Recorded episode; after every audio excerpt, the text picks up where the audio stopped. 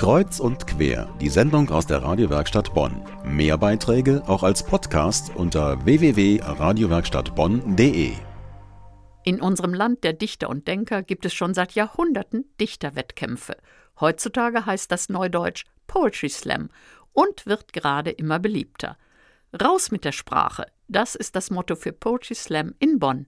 Und diesem Aufruf zum Dichterwettstreit sind letzten Sonntag nicht nur vier junge Poetry Slammer gefolgt. Diesmal stiegen auch tote Dichterfürsten in den Ring, gespielt von Ensemblemitgliedern des Bonner Theaters. Wer am Ende das Publikum in der Schauspielhalle Beul überzeugen konnte, weiß meine Kollegin Beate Kuhl. Die Poetry Slammer tragen selbstgeschriebene Texte vor Publikum vor. Neben dem Inhalt wird auch die Art des Vortrags bewertet. Einfach nur runterlesen hilft also nicht, die Gunst des Publikums zu erringen. Aber genau darum geht es, denn das Publikum bestimmt den Gewinner. Einer der jungen Poeten ist Nick Pötter aus Berlin. Über welche Themen Poetry Slammer so schreiben, hat er in seinem Text verarbeitet. Wenn man häufiger zu Poetry Slams geht und häufiger mit Poetry Slammern abhängt, dann wird schnell klar, dass Poetry Slammer folgende Themen schreiben. Liebe, Hass, Schmerz, Glück, Nazis, Krankheiten, Scheiße, FDP, Sehnsucht, Politik, Nazis, Veganer, Vegetarier, Tod, Klimawandel, Nazis, Sex, Hipster, Kinderretter, Nazis, WG, Supermärkte, Penis, Deutsche Nazis, Slams, Kaffee, Armut, Angela Merkel und ah, Facebook. Jetzt trafen in der Schauspielhalle Beul vier junge Poetry Slammer auf vier bereits verstorbene Dichter.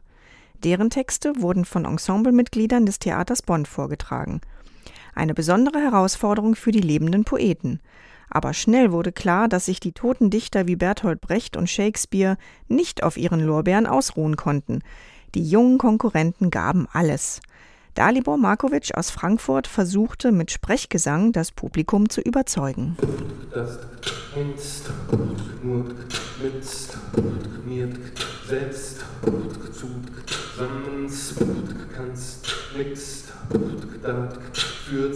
Als einziger der angetretenen Totendichter konnte nur Ernst Jandl, gespielt von Wolfgang Grüter, einen ähnlich virtuosen Vortrag abliefern.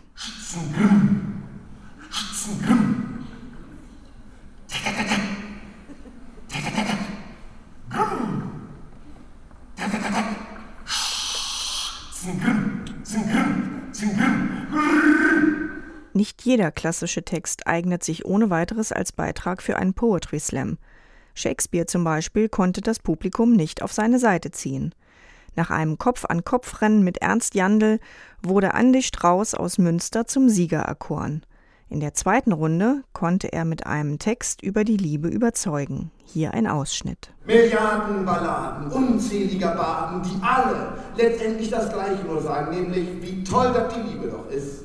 Und wie sehr man die eine vermisst, die schickste der Schicken, für mehr als nur Ficken, für Fühlen, Vertrauen und stundenlang Blicken, gemeinsam nach vorne mit Kindern und Haus.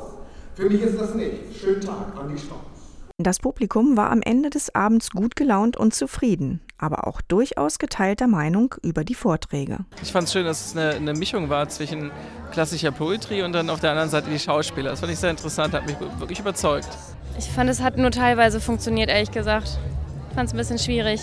Es war vor allem schwer, meiner Meinung nach, zu unterscheiden zwischen der Qualität der Texte und der Vortragsweise. Das finde ich ist eine ganz spannende Mischung, weil man dann nicht immer nur ähnliche Texte hat, sondern auch mal was ganz anderes dazwischen. Das ist auch mal was, was ganz Gutes, aber ich finde normale Poetry Slams auch gut. Wenn Sie sich für Poetry Slam interessieren, finden Sie die Facebook-Seite von Raus mit der Sprache, bei uns verlinkt unter radiowerkstattbonn.de. Dort gibt es Infos über die nächsten Termine. Und in Zusammenarbeit mit dem Theater Bonn sind auch weitere Veranstaltungen geplant.